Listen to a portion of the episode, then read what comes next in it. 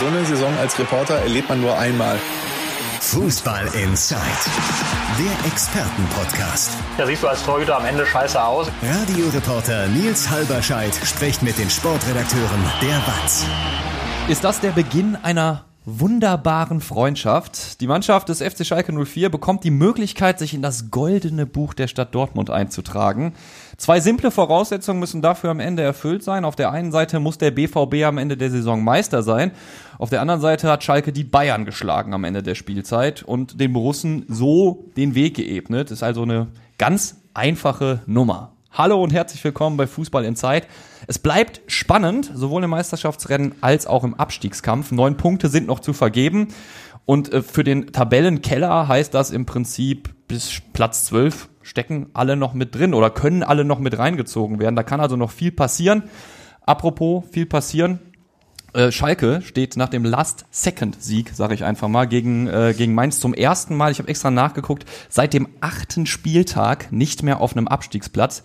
Ist das eine schöne Momentaufnahme vor dem Spiel gegen Bayern am Samstag oder ist das doch schon mehr wert? Unser Schalke-Reporter Andi Ernst wird es heute für euch einschätzen. Hallo Andi. Glück auf. Und beim BVB äh, lautet die Leitlinie im Moment so ein bisschen äh, ein Kantersieg, ein Unentschieden. So hat man zumindest den Eindruck. 3 zu 3 gegen Stuttgart, dann 4 zu 0 gegen Frankfurt, dann das 1 zu 1 gegen Bochum und jetzt das grandiose 6 zu 0 gegen Wolfsburg. BVB-Experte Christian Wob, ich hoffe, du hast gleich eine Antwort drauf, warum man es in Dortmund so unbedingt spannend machen muss. Also das, Die Antwort hätten sie, glaube ich, selber gerne. Ja, ne? also die fragen, das fragen sie sich wahrscheinlich intern. Schön, dass du heute dabei bist.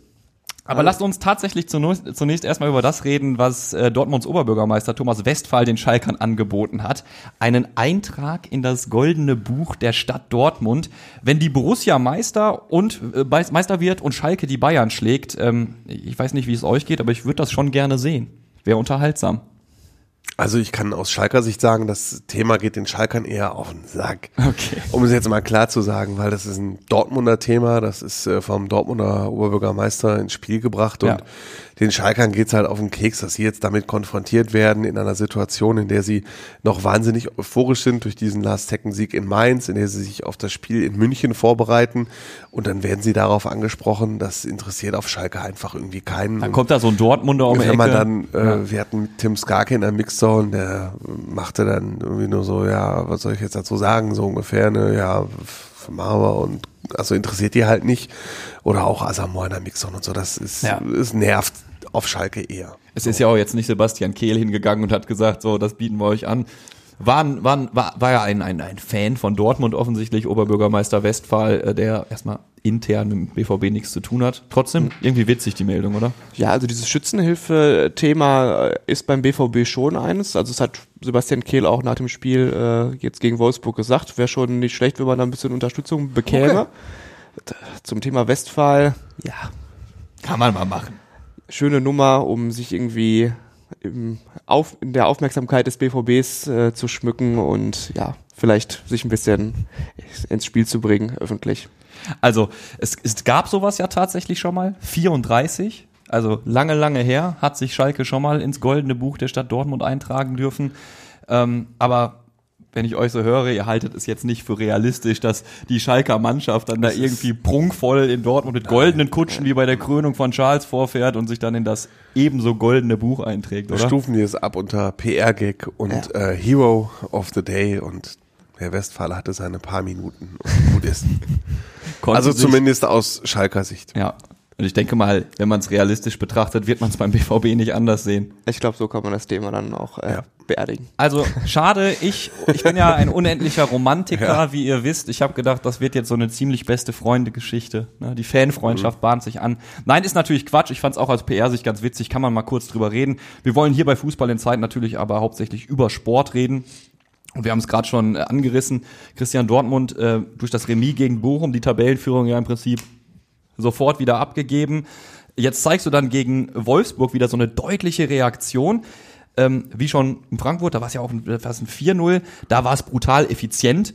Ähm, gegen Wolfsburg war es einfach nur dominant. Also das hätte ja auch 9 zu 0 locker ausgehen können, dieses Spiel. Ich meine, Ade- Adeyemi hat ja noch einen Elfer zwischendurch verschossen, Chancenwucher.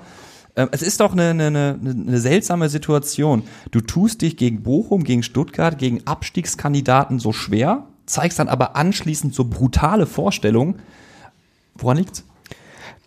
Es ist, glaube ich, wenn man sich die Spiele, die auswärts, also es ist ja auch so eine Auswärtsheim-Widerspruch so ein Ja. bisschen, wenn man sich die nochmal genau anschaut, siehst du ja auch, dass du gegen Bochum sehr, sehr viele Torchancen hattest, 22 Torschüsse abgegeben hast, machst aber nur ein Tor. Ja. Du spielst auch da die ganze Zeit ähm, offensiv ja wirklich guten Fußball, erarbeitest dir etwas, belohnt sich aber nicht. Da muss man beim Spielverlauf dazu sagen, Bochum geht früh in Führung, die schafft, Dortmund schafft postwendend den Ausgleich.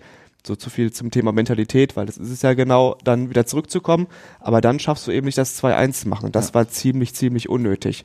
Diese Schiedsrichterdiskussion, die es dann am Ende gab, hat so ein bisschen verdrängt, ehrlich gesagt, dass es in Sachen Chancenbewertung da echt sehr, sehr große Defizite gab und dass man dieses Spiel mit 1 zu 1 verloren hat, sag ich mal. Musst du dir auf der Zunge zergehen lassen, wenn du sagst 22, 22 Schüsse. Torschüsse. Torschüsse. Genau, Ja, also, genau.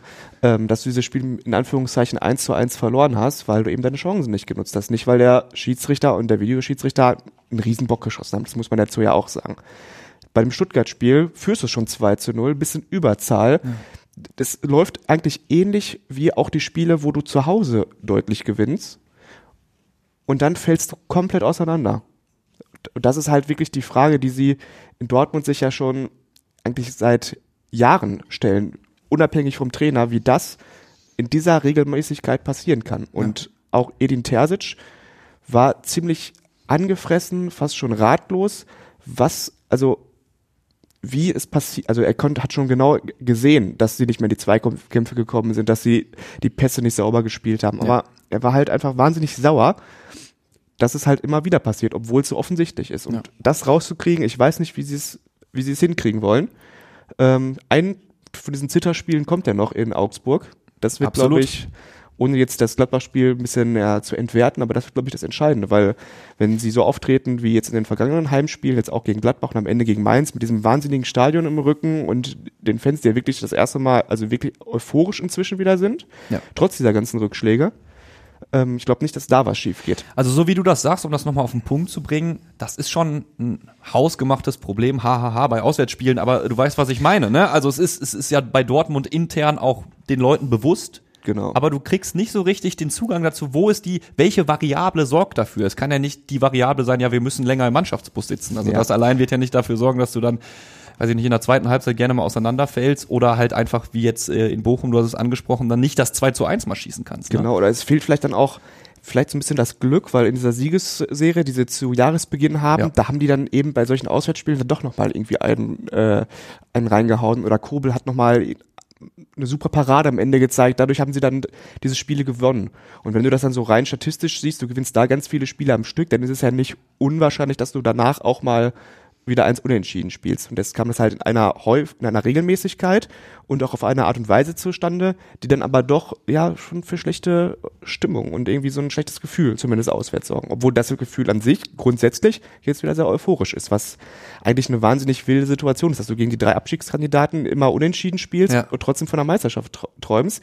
Die Bayern äh, gewinnen solche Spiele wie in Bremen Jupp. und trotzdem ist da so äh, st- stehen die gefühlt kurz vom Abstieg, was wenn man sich das so ein bisschen, wenn man das so ein bisschen verfolgt. Also es ist eine, Edin Terzic hat gesagt, verrückte Saison und ich glaube, das kann man so unterschreiben. Ich hoffe, die Saison bleibt verrückt, weil verrückt wäre ja auch, wenn es mal einen anderen Meister als den FC Bayern München geben würde. Ähm, ich meine, du sprichst schon an, Augsburg, äh, diesmal darfst du dir das ja dann eigentlich nicht erlauben. Äh, das, das interessantere Spiel wahrscheinlich oder das Spiel, auf das äh, Dortmund-Fans wahrscheinlich sorgenvoller schauen im Moment schon. Ähm, Andi, Schalke, äh, ich, ich, ich, ich fällt immer noch schwer mir in Wort. Also ich habe es gesehen und es ist äh, erstmal so ein wildes Spiel gewesen. Viel Malochatum habe ich wieder gesehen. Und dann wieder diese brutale Effizienz, kann man sagen, in der Nachspielzeit. Ähm, hinten raus ja auch, als, als Schalke dann wieder, wieder, wieder ausgeglichen hat. Einfach ein wa wahnsinniger Sturmlauf auf, auf, aufs Mainzer Tor. Ähm, Marius Bülter. Dann in der zwölften Minute der Nachspielzeit. Wir reden gleich gerne nochmal über den Elfer ganz kurz, da hätte ich eure Meinung gerne zu. Aber äh, du hast selbst nach dem Spiel, glaube ich, getwittert, hab auch ich, sowas habe auch ich lange nicht mehr erlebt. Also ähm, es war ja nicht nur, wir reden ja über Bremen, das Ja. war das äh, 2 zu 1 durch Drexler. Dann Zweite reden Minute. wir jetzt äh, über den Elfmeter von Marius Bülter, aber es gab ja noch einen Elfmeter von Marius Bülter in Augsburg zum Ja. 1 zu 1. Am zweiten Spieltag gegen Borussia Mönchengladbach zum 2 zu 2, das war auch die 90. Minute.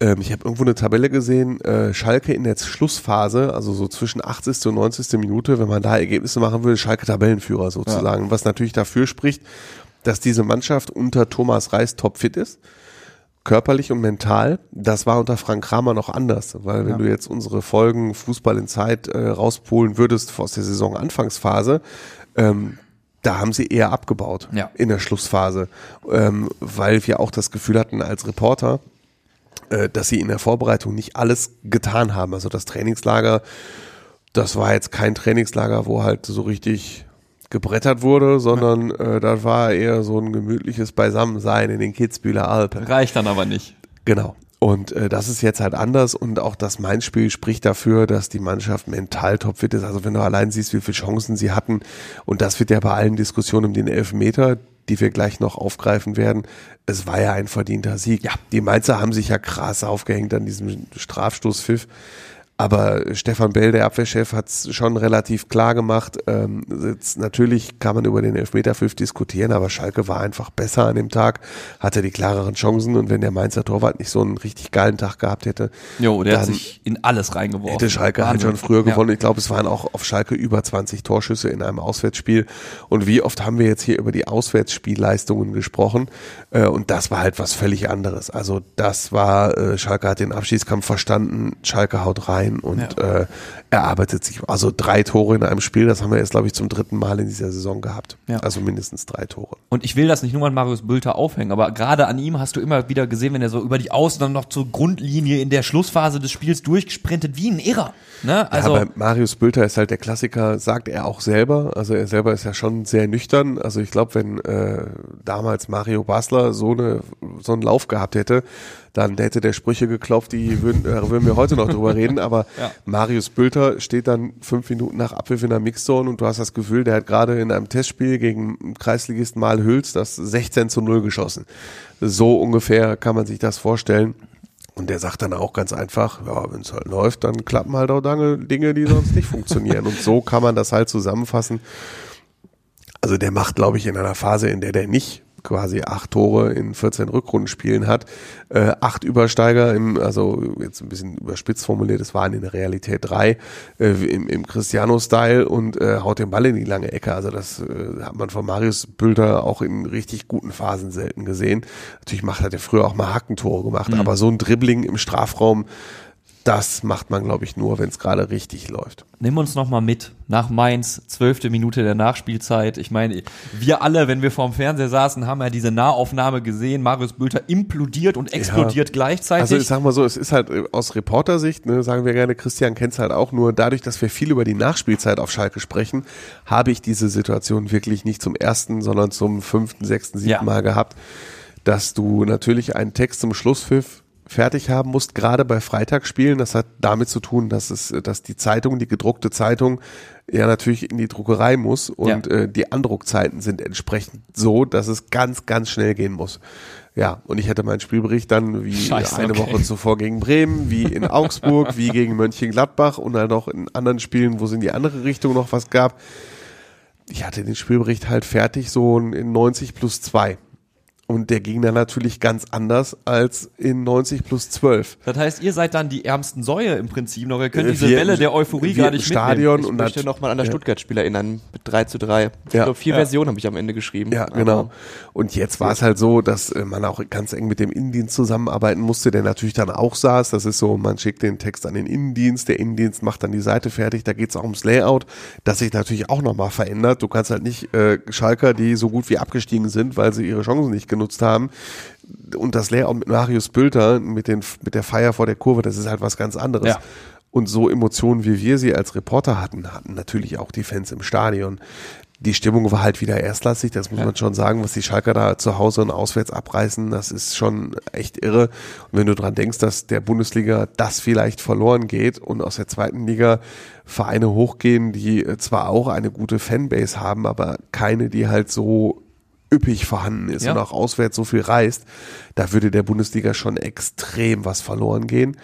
Ähm, und äh, so ging es den Fans dann auch in der Kurve. Die haben dann nach vorne geschrien und ich muss ja sagen, wie du es gerade richtig gesagt hast, nachdem ich diesen Text abgeschickt, gab es noch eine Riesenchance von Danny Latzer, gab es noch eine Riesenchance von Marius Bülter, dann gab es den Elfmeterpfiff, der natürlich jeden Text dominiert, Ja. der dann auch, weil wir saßen dann im Stadion noch ein bisschen länger und dann gab es noch die Mixzone und so, das hat ja durch zwölf Minuten Nachspielzeit das Spiel natürlich auch länger gedauert, Ja. sodass dann in Indienstdruckerei, die sagen dann auch, ey, Leute, Andruck, was ist los? Weil ich, ja, spiel noch, was soll man machen? Irgendwie zwölf Minuten Nachspielzeit, danach ging es nochmal drei Minuten weiter und danach dem Spiel diese Party und wie Bo Svensson dann so dem Schiedsrichter gegenüberstand, da ist ja noch so viel passiert in der Ja. Nachspielzeit und nach dem Spiel. Ja, das war auch für Reporter deshalb ein sehr außergewöhnlicher Abend. Und ich war sehr froh, muss ich dann auch mal, ich meine, ihr mögt ja alle die Insights so ein bisschen, ist ja auch Fußball-Insight. Ich war wirklich froh, dass ich im Gegensatz zu vielen Kollegen wirklich ein Hotel gebucht hatte. Das ist so, Mainz ist immer so die Kante, da ist man so in drei Fährst Stunden mit dem Auto, zurück? ne? Manche Kollegen sind halt noch zurückgefahren, nur das ist dann so, wenn so viel passiert und so viel in der Mixzone, dann steigst du halt erst um zwölf oder viertel nach zwölf in dein Auto nach einem langen Tag und dann bist du halt erst um halb, viertel nach, viertel nach drei, halb vier in Gelsenkirchen. Und wenn die Strukturen, die du hast, aufgebrochen werden, du gehst auch mit so einem Kopf da raus. Also ich meine, alle Abläufe verschieben Ja, sich, ja, ne? Ja, ja. So dass wir auch halt tierisch, also jetzt mal ehrlich, also mein Kollege Robin Haag und ich, wir waren dann in Mainz am Hauptbahnhof um halb eins oder so, ne? Und da hast du dann auch erstmal Hunger, wo du dann denkst, oh, scheiße, wo kriegst du was her? Dann suchst Ja. du irgendwie einen McDonalds um ein Uhr nachts oder so, ne? Aber das war schon äh, ein sehr außergewöhnliches Spiel, da werde ich mich schon Lange echt, dran äh, erinnern. lange dran erinnern. Das muss ich sagen. Was die Situation aber auch, um es jetzt mal auf die Zukunft zu schieben, sehr gefährlich macht. Das will ich nur mal sagen, weil du hast im Moment äh, auf Schalke totale Highfly-Emotionen. Also bei allen. Bei den Spielern, bei den Trainern und vor allen Dingen bei den Fans, weil du diese Aufholjagd gestartet hast. Steigst du jetzt aber ab, trotzdem ab, dann geht's halt direkt von Highfly nach ganz unten und die Sommerpause wäre halt extrem kurz, weil die zweite Ja. Liga so früh anfängt. Und du hast den gleichen Trainer, du hast viele Spieler, die gleich sind, die Fans bleiben natürlich gleich und sich von Habe ich eine Frage vorweggenommen? Nein, du kannst weitergehen. Okay, Du hast gar keine von diesen, alles, alles ist, von diesen Hier Highfly- passen die Strukturen. Ja. Wegen, wenn du dich von den Highfly-Emotionen äh, auf zweite Liga einstellen musst, äh, das ist schon schwierig. Das erinnert mich so ein bisschen damals an, an Bochum. Bochum kommt in die Relegation unter Friedhelm Funkel, ist ein paar Jahre her, scheitert an Borussia Mönchengladbach. Äh, so wirklich so relativ kurz vor Schluss, so 10, 20 Minuten vor Schluss, geht total angefressen in die Sommerpause, hat weniger trainiert als die Konkurrenten, spielt am ersten Spieltag in Düsseldorf, verliert 2-0 und kann 8-0 verlieren, Ja. weil es einfach nicht funktioniert hat. Und Bochum war dann nach 8, 9 Spieltagen letzter oder 17. oder so.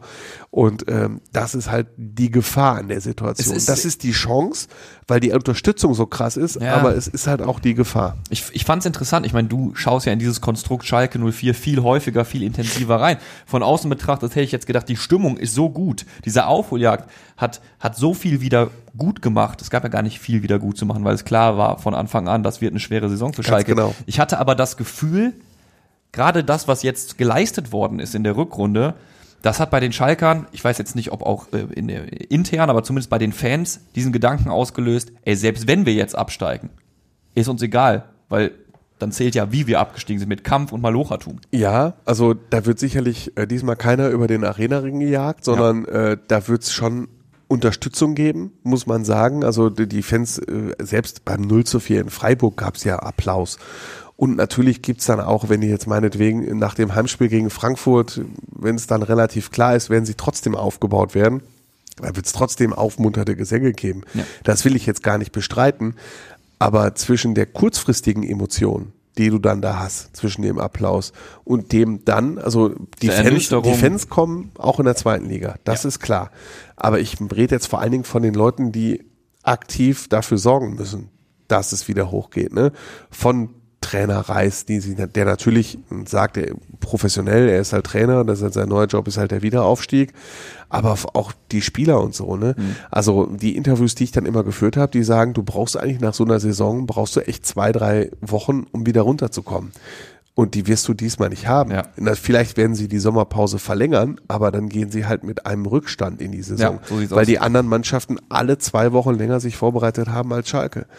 Und wenn du wieder aufsteigen musst, sehe ich, ich will jetzt nicht alles zu schwarz malen. Schalke kann auch noch drin bleiben und kann mit riesigen Emotionen in die neue Saison gehen. Verzeihung. Alles gut.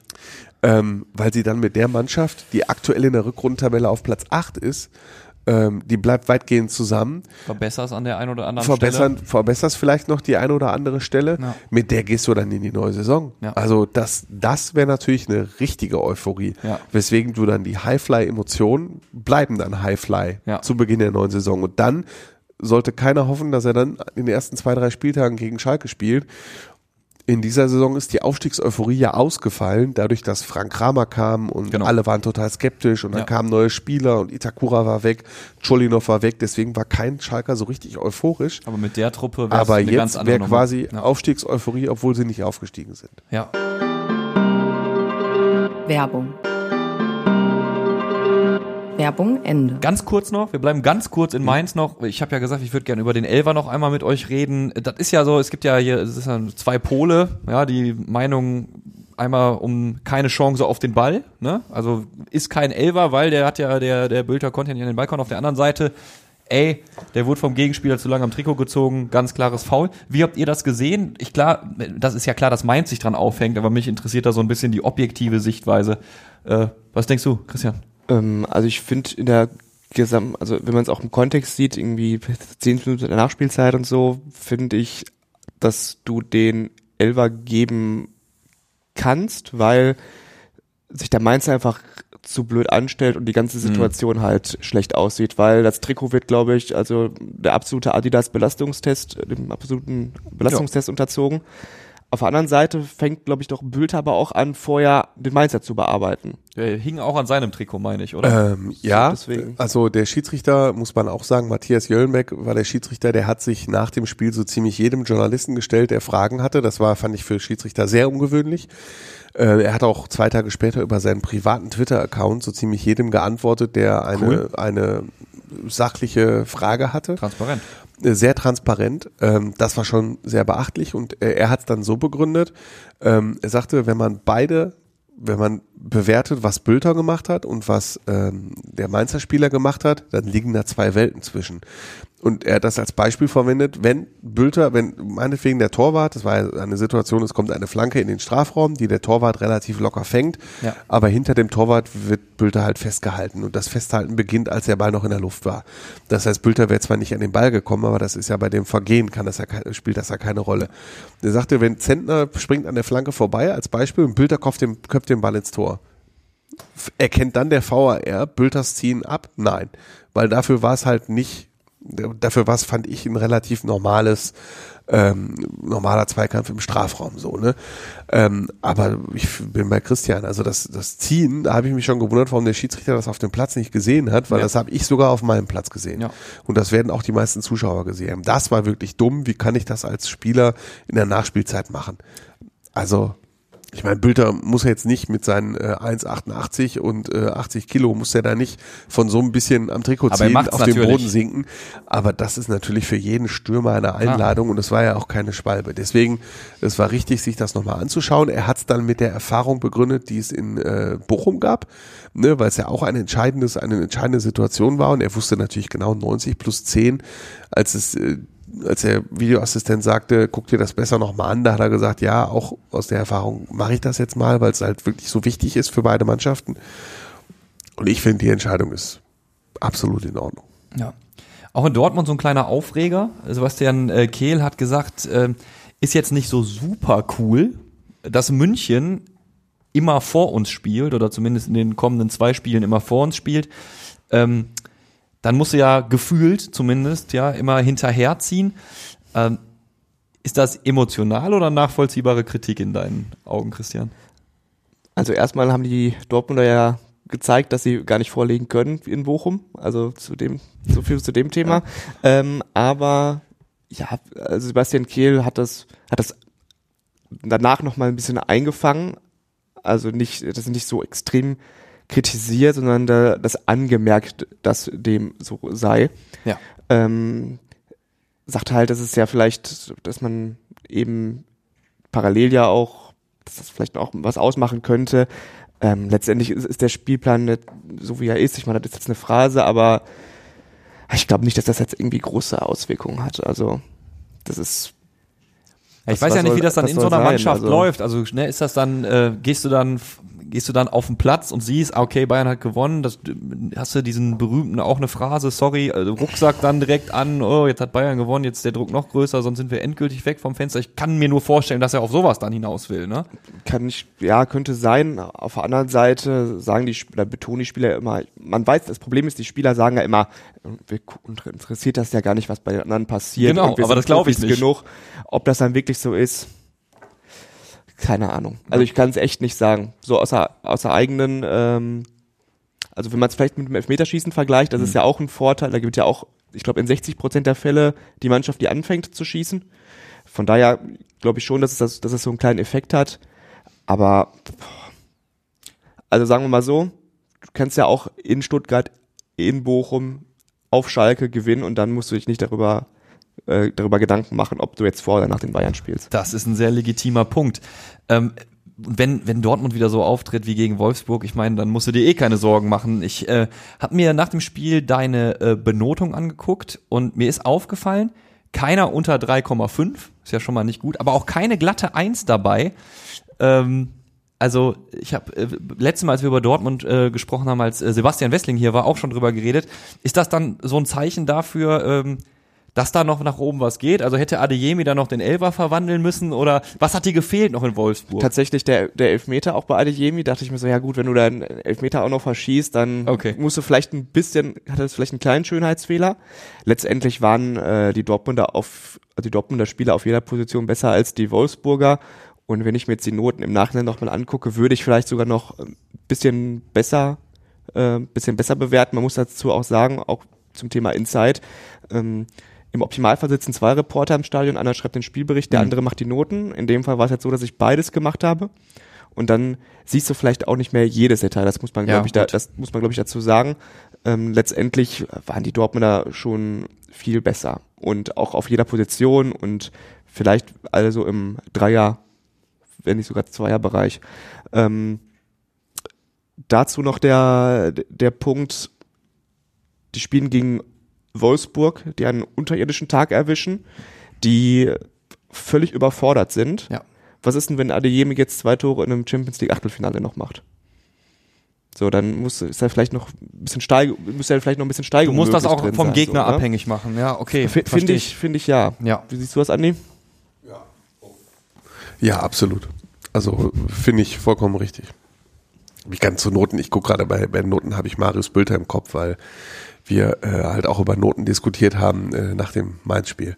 Was hatte Bülter da? Ja, der, der, wir waren zu zweit in Mainz ähm, und äh, der Kollege Robin Haag hat ihm, glaube ich, eine 2 gegeben, weil er nämlich vorher ordentlich verballert hat. Ähm, hat sich aber dann hinterher, als wir in unserer anderen Talkshow äh, bei Marius Bülter entschuldigt, weil eigentlich wer in zwei Tore erzielt und eins davon ist eine Elfmeter in 90 plus 12, Ja. der hat eigentlich nur eine Eins verdient. Ku Kurios zum Thema Adeyemi auch noch. Er stand danach in einer Mixzone, also in der Interviewzone und sah so aus, als ob er gerade ähm, nicht nur einen Elfmeter verschossen hat, sondern auch noch äh, die rote Karte bekommen hätte und auch äh, das Spiel verloren hätte am Ende, weil er sich einfach wahnsinnig über diesen verschossenen Elfmeter Die aufgeregt Fans hat. haben ihn dann ja auch nochmal aufgebaut, ne? Also der hat sich, Genau. man hat das ja nach dem, also das wäre ja gar nicht nötig gewesen. Er hat sich ja nach dem verschossenen Elfmeter das Trikot ins Gesicht, also Ja. übers Gesicht gezogen. Der war ja richtig angefressen. Wahrscheinlich einfach, weil er ja einen Galatag erwischt hat und dann hätte er Genau. den Hattrick gehabt. Sowas findest du als junger Spieler. der zu 1,5 fährt. Ja. So ist es. So, so ist es mit Christian Wupp. Gnadenloser Mann. Absolut. Ähm, grundsätzlich, wenn man dieses Spiel jetzt nimmt, würdest du sagen, du hast ja gerade schon gesagt, Wolfsburg echt einen Kacktag erwischt, aber beste Leistung der Dortmunder diese Saison? Jetzt nochmal hinten raus richtig Kräfte freigesetzt, wie würdest du es einordnen? es war auf jeden Fall so einer dieser extrem dominanten Siege, die man, wenn ich mich jetzt recht erinnere, auch schon länger nicht mehr gesehen hatte. Also ich fand, sie hatten, es ist auch mal natürlich gegnerabhängig. Ich fand auch, das würde man vielleicht jetzt nicht als erstes, als ersten Beleg anführen, aber zum Beispiel bei Manchester City haben sie gegen eine Weltklasse-Mannschaft, den vielleicht kommenden Champions League-Sieger, ein sehr, sehr, sehr, sehr gutes Spiel gemacht. Am Ende verlierst du das Spiel trotzdem, aber So, das ist halt auch eine Leistung, auf die du, also die du auch irgendwie als äh, Vergleich anziehen kann, Mhm. äh, heranziehen kannst. Aber in der Bundesliga war das schon so die, wahrscheinlich schon die stärkste Leistung, Mhm. kann man glaube ich so sagen. Du kannst ja sagen, ah, gegen Frankfurt haben sie auch 4 zu 0 gewonnen, aber da war es ja einfach effizient. Da hat Frankfurt ja irgendwie auch mitgespielt die ganze Zeit. und aber die, die Wolfsburger, die hatten ähm, ja irgendwie eine, eine Chance, wo das ist auch, das, darauf wollte ich nämlich nochmal hinaus. Ähm, das war in der rund um die 20. Minute, glaube ich, Mhm. wo auf einmal die komplette BVB-Abwehr bis auf Mats Hummels einen kompletten Aussetzer hat. Äh, Brunner läuft komplett aufs, äh, aufs Tor ja, zu. ich erinnere mich. Äh, oder Wilmer, egal. Äh, läuft komplett aufs Tor zu. Und wenn du dann, wenn die Wolfsburger dann treffen, wird das vielleicht sogar nochmal ein anderes Spiel, Ja. kurioserweise. Und was du nach, beim Ergebnis von 6-0 niemals glauben würdest. Aber auch da ist es so, da haben sie eben das Tor nicht kassiert, was sie dann in Bochum auf Schalke. Das ist wieder dieses Glück, was du auch, gut, jetzt haben wir, reden wir von einem jetzt, Heimspiel, genau, und ich würde jetzt auch nicht sagen beim 6-0, dass das dann auf Glück zurückführt, aber zumindest war das halt eine Komponente bei dieser ganzen Nummer. dass solche Dinger dann einfach nicht reingehen. Fortuna voll auf deiner Genau, Seite und, ist, dann, ne? und dann, das haben sie auch danach gesagt, die Spieler, ähm, dann hast du das Stadion im Rücken. Du, man muss ja sagen, das ist einfach der zweitbeste Kader in Deutschland. Du hast, äh, man kommt in diesen, das haben sie gesagt, Flow rein und dann läuft einfach alles. Du machst dir nicht mehr so viele Gedanken, du spielst einfach dein Spiel runter. Und dann haben die halt Adeyemi, dann haben die Malen, dann haben die Alea, Brandt, Bellingham. Ich meine, die, es ist, äh, gehobene internationale Klasse im Endeffekt auch und Genau, also wenn sie denn wollen, ob sie das dann auch immer in jedem Spiel umsetzen können, aber in ihrem Peak, in ihrem Peak sind sie das halt. Und wenn das dann einmal läuft, dann nehmen sie halt wahrscheinlich bis auf Bayern und Leipzig jeden Gegner in der Bundesliga so auseinander. Über den Flow der letzten drei Spieltage reden wir gleich sofort. Vorher müssen wir noch über ein innenpolitisches Thema bei äh, Schalke Ah, reden. Du hast einen okay. Kommentar äh, rausgebracht, den verlinke ich euch natürlich in den Show Notes auch äh, zur Mitgliederversammlung.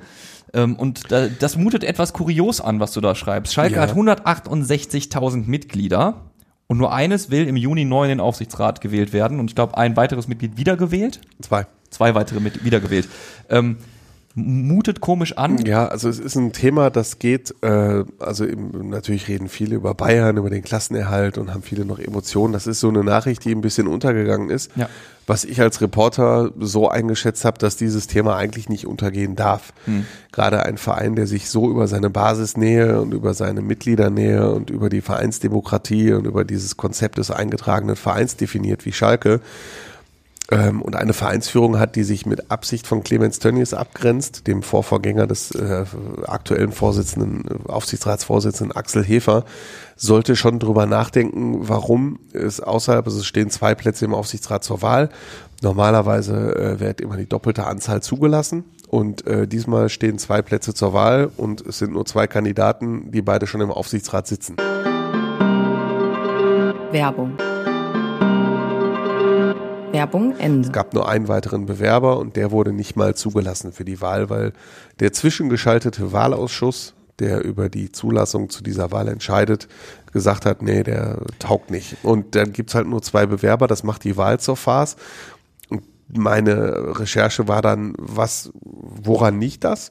Da habe ich ein paar Meinungen eingeholt und äh, klar ja- ist nur, da stimmt, da stimmt einfach was Es nicht. gibt doch zwei Möglichkeiten, so wie ich das jetzt von außen betrachtet sehe. Entweder äh, das ist nicht wirklich demokratisch, was da abgeht, oder alle Mitglieder bei Schalke sind so zufrieden, dass niemand gesagt hat, jo, würde ich auch gern machen. ja, so zufrieden äh, kann sein, kann aber auch sein, dass die, äh, dass Schalke einfach mittlerweile etwas uninteressant wird. Ist auch möglich, ähm, also was die Vereinspolitik angeht, dass da zu wenig Reibung da ist. Die Vereinsstruktur ist im Moment so, dass äh, die, der Aufsichtsrat und äh, der Wahlausschuss sehr von der aktiven Fanszene dominiert wird, was natürlich einen Gegenpol bildet zu der Dominanz eines Clemens Tönnies, zu der Wirtschafts- und Boulevardzeitungsnähe eines Clemens Tönnies. Ja. Ähm, und diese aktive Fanszene vertritt ja auch gewisse politische Positionen, äh, ne? also pro eingetragener Verein gegen die Ausgliederung. Das ist sehr fußballromantisch, völlig klar. Und es kann auch sein, dass der ein oder andere davon abgehalten wird, äh, weil er denkt, er wird vom Wahlerschuss eh nicht zugelassen wegen seinen Positionen. Also das sind halt viele Gründe, warum Leute sich nicht, äh, nicht für diesen Aufsichtsrat bewerben. Und äh, was ich halt finde, ist, äh, so geht's halt nicht. Du brauchst halt so einen Dialog und äh, der Verein sollte dem auf den Grund gehen und ich denke, das wird er dann auch tun, weil so schätze ich die Leute ein, mit denen ich gesprochen habe. Ich habe mit dem Vorsitzenden des Wahlausschusses gesprochen, der sonst nie in der Öffentlichkeit Ja. auftritt, weil dieser Wahlausschuss auch qua Bestimmung sehr verschwiegen sein muss, um dann auch die Kandidaten, die abgelehnt werden, zum Beispiel zu schützen. Und äh, der hat mir dann auch klar gesagt, es ist unter dem aktuellen Aufsichtsrat so einfach wie nie, Sachen zur Abstimmung zu bringen in der Mitgliederversammlung. Es ist total gut möglich, sich zu bewerben und äh, man muss zusehen als Vereinsführung, dass man Mitglieder motiviert bekommt, äh, mehr aktiv mitzuarbeiten. Er äußerte noch die Formulierung, dass mittlerweile sehr viele mitbekommen haben, dass Gremienarbeit nicht nur, das war das Zitat, viermal im Jahr Schnittchen ist, sondern das ist schon äh, mit sehr vielen Aufgaben verbunden. Ja, ich glaube, da wird dem Okay, einen oder sehr, anderen. es ist ein sehr kompliziertes Thema. Ich fand es dennoch äh, auch abseits des, abseits des äh, sportlichen, äh, sa- der sportlichen äh, Voraussetzungen gerade sehr spannend. Und ich wollte es nur einfach mal einwerfen, weil ich gesehen habe, du hast einen Kommentar dazu geschrieben, du hast einen Artikel dazu veröffentlicht. äh, Die, Das war eine Recherche, die auch wirklich Spaß gemacht hat, weil sie über das Sportliche, das alles Genau. dominiert, aktuell hinausgeht Ja. und weil Vereinspolitik gerade auf Schalke schon äh, sehr wichtig ist. die Mitgliederversammlung ist ja nächsten Monat und äh, vielleicht Ja. haben wir ja noch mal Zeit, ein paar Minütchen in einer der kommenden Folgen drüber Ganz zu genau. reden. Jetzt aber noch mal der kommende Spieltag, Tagesgeschäft, dann doch wieder Sport. Ähm, wir schauen drauf. Dortmund gegen äh, Gladbach. Ähm, ja eigentlich Wumpe, was die Konkurrenz macht. Ob jetzt Schalke vorher Bayern schlägt. Ähm, ich habe das Gefühl, dass es da schon ein klares Selbstverständnis gibt. Du musst jetzt die letzten drei Spiele ziehen und das fängt mit Gladbach an. Absolut. Also alles andere als ein Sieg wäre eine Enttäuschung, was auch nicht despektierlich jetzt gegenüber Gladbach gemeint ist. Ähm, ist eigentlich egal, wer jetzt der Geg vielleicht Bayern mal ausgelassen, aber egal gegen welchen Gegner Dortmund jetzt spielt, alle, alle Spiele müssen halt gewonnen werden. Ja, brauchst neun Punkte und ähm, du hast ja so, sag mal, abseits vom Platz personell keine Sorgen. Beino Gittens fällt aus, ist ja aber eher immer so der Nachwuchsjoker gewesen, der dann später nochmal wirbeln durfte. Davon abgesehen, die Leute, die immer spielen, sind da, werden spielen. Genau, also bei Nogeten sicherlich ein Verlust, eine wichtige Komponente, den du von der Bank bringen kannst, aber dass der jetzt nicht dabei ist, äh, darf jetzt keine Ausrede sein, gegen Gladbach nicht zu gewinnen. Ja, also eine klare Aussage, man muss das gar nicht lange analysieren. Du musst da wieder so auftreten wie gegen Wolfsburg, du musst einen Dreier holen und gut ist. Genau. Ähm, Andi, bei Schalke ist es ein bisschen anders. Ähm, du musst gewinnen, wird jetzt keiner sagen. Ähm, eine Sache ist klar, wir haben es mehrfach schon angesprochen, eigentlich sprechen wir es immer an, wenn wir über Schalke reden. Du wirst da wieder eine großartige Kulisse aus Gelsenkirchen haben, die Schalker Fans werden da sein und du wirst äh, zeigen, dass du defensiv in den vergangenen Monaten ordentlich was dazugelernt hast. Davon kann man, glaube ich, schon mal ausgehen. Ja, es sah jetzt natürlich in den vergangenen Jahren sehr schlecht aus für Schalke in München. Also was habe ich da alles schon für Klatschen erlebt? Eine 0 zu 8, 0 zu 5 und Ja. So weiter und so weiter. Ähm, also der letzte Bu- Bundesliga in der Bundesliga in der Allianz Arena war 2009 und der letzte Sieg im DFB-Pokal, das war vor dem Gewinn äh, 2011 im Halbfinale und seitdem gab es eigentlich nur drüber und äh, mit Ausnahme von zwei, drei Unentschieden. Das macht es natürlich sehr gefährlich. Thomas Reis hat in, gegen Bayern zuletzt äh, alles schon erlebt. Also er hat mit dem VfL die Bayern geschlagen. Er hat gegen die Bayern aber auch in dieser Saison mit 0 zu 7 verloren. Ähm, es kommt natürlich auf die Abwehr an, äh, weil natürlich muss Schalke auch auf die Tordifferenz achten. Im Moment hat Schalke eine schlechtere als alle anderen. Äh, es sei Ausnahme ist der VfL Bochum. Und ähm, das sollte aus Schalker Sicht auch dabei bleiben. Und äh, in der Abwehr, wir reden ja auch immer viel über Moritz Jens. Ähm, er hat Teile des Trainings absolviert. Ob er mitspielt, ist immer noch offen. Ähm, allerdings ist das diesmal nicht so schlimm, weil in Mainz hat Thomas Reis Sepp Vandenberg reingeschmissen, eine Leihgabe aus Liverpool, der sehr, sehr viel Verletzungspech hatte, Ja. der im Oktober sich verletzt hat und wirklich sieben Monate pausieren musste bis zu seinem nächsten Startelf-Einsatz. Und wie abgezockt der gespielt hat, das war wirklich irre. Also der war wirklich, wirklich, wirklich gut. Ja. Und Der bringt dieser Abwehr dann auch Schnelligkeit und das ist gegen Bayern natürlich auch nicht so unwichtig. Und äh, natürlich gilt das, was zum Beispiel auch Hertha in Schalke in, in München gezeigt hat, ne, hinten sicher stehen und keine individuellen Fehler. Das war ja auch ein Problem der Schalker in dieser Saison immer wieder. Das äh, Anfangsphase war eigentlich gar nicht so schlecht und dann machst du halt so einen saudummen Fehler und gerätst in den Rückstand. Und immer wenn Schalke einen drüber gekriegt hat in der Allianz Arena, dann haben sie meistens in den ersten fünf, sechs Minuten einen kassiert. Gut, da gehen wir mal von den ersten zehn Minuten Ja. aus. Und dann, Dann ging das vorbei. Spiel dann so dahin, weil Ja. wenn du, glaube ich, in der Allianz Arena als Abstiegskandidat einmal nach zehn Minuten 0-1 zurückliegst, und dann siehst du dich eine Offensive mit Gnabry, und Sané und Müller und also wenn Müller spielt und Mané, je nachdem wer spielt gegenüber und dann noch Kimmich und Goretzka, die da nachschieben, boah, dann guckst du auf die Uhr und denkst, boah, das wären jetzt aber noch lange 85 Minuten. Ja. Ob's wieder so kommt, äh, wir werden es dann spätestens am Samstag wissen. Abschließend äh, würde ich gerne natürlich wieder eure Schlussplädoyers hören zu den beiden Spielen, die wir natürlich auch alle tippen werden. Ähm, du hast schon angerissen, was du brauchst, wenn du irgendwas reißen willst, was nicht passieren sollte, Du wenn brauchst, du in der du Allianz brauchst Arena das, was willst. Schalke in Mainz gezeigt hat. Also Aggressivität und Willen, weil die Bayern halt nicht so sicher waren in dieser Saison bisher. Also auch unter Thomas Tuchel waren sie nicht sicher. Anführungszeichen. dass sie, ja, also sind Tabellenführer, okay, aber für Bayern-Verhältnisse. Genau. Sie gewinnen gegen Hertha BSC, Schlusslicht, äh, durch Tore in der letzten Viertelstunde mit 2 zu 0, ne, haben sich ja auch ganz lange schwer getan. Und denen geht halt auch ein bisschen die Düse. Das ist jetzt nicht, dass sie so viel zur Guardiola-Zeit oder zur Heinkes Flick-Zeit einfach in jedes Spiel gehen und mal jedes Alle Spiel wegfegen, äh, ne? Ja. 5-0 gewinnen. Das ist bei Schalke auch eine große Diskussion. Es haben sehr wichtige Spieler, stehen bei vier gelben Karten und intern wird natürlich das Spiel gegen Eintracht Frankfurt als wichtiger eingestuft. Ich bin aber gespannt, ob sie zum Beispiel Marius Bülter, einer mit vier gelben Karten, ob sie den rauslassen oder nicht. Mhm.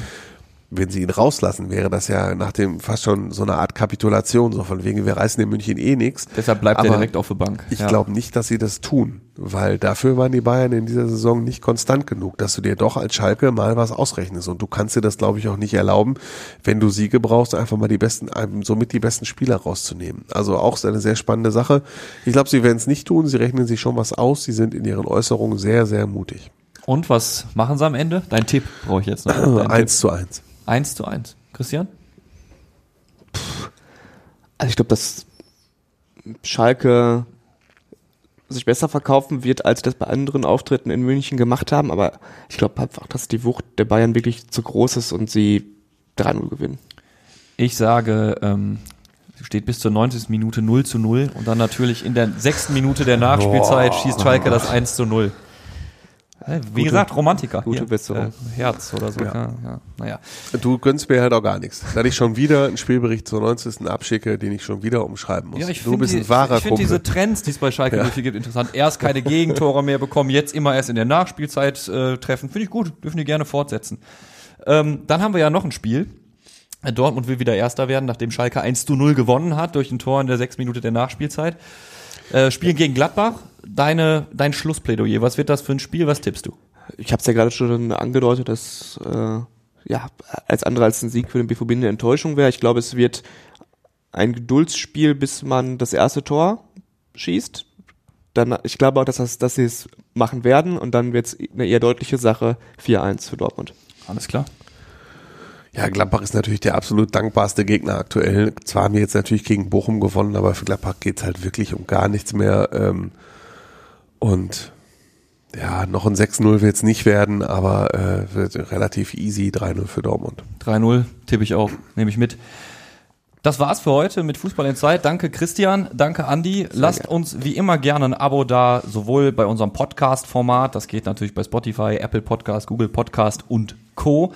Ähm, gibt's natürlich auch als Podcast Fußball in Zeit, das wisst ihr. Da könnt ihr uns bei YouTube zum Beispiel abonnieren und verpasst so keine Folge mehr. Mir fällt jetzt hinten raus aus, dass ich die, auf, dass ich die ganze Folge nicht gesagt habe, wer ich bin. Ich war Nils Halberscheid. Macht's Ja, gut, du, liebe bist, Leute. du bist es immer noch. Ich zum Glück. Ich bin es immer noch, ich werde es auch bleiben und ich war es. Bis zum nächsten Mal. Macht's gut. Ciao. Ciao. Glück auf. Fußball Inside. Der Expertenpodcast. Von den Lokalradios im Ruhrgebiet und der Watz. Jeden Donnerstag neu. Überall, wo es Podcasts gibt.